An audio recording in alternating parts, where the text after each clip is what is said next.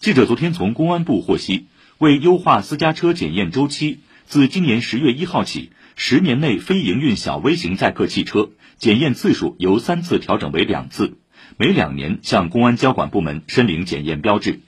超过十五年的，由每半年检验一次调整为每年检验一次。这是公安部深化车检制度改革新措施的一项，对非营运小微型载客汽车（九座及九座以下不含面包车），将原十年内上线检验三次，也就是第六年、第八年、第十年，调整为检验两次，也就是第六年、第十年，并将原十五年以后每半年检验一次，调整为每年检验一次。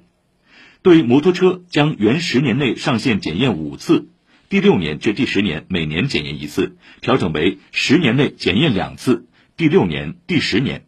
十年以后每年检验一次。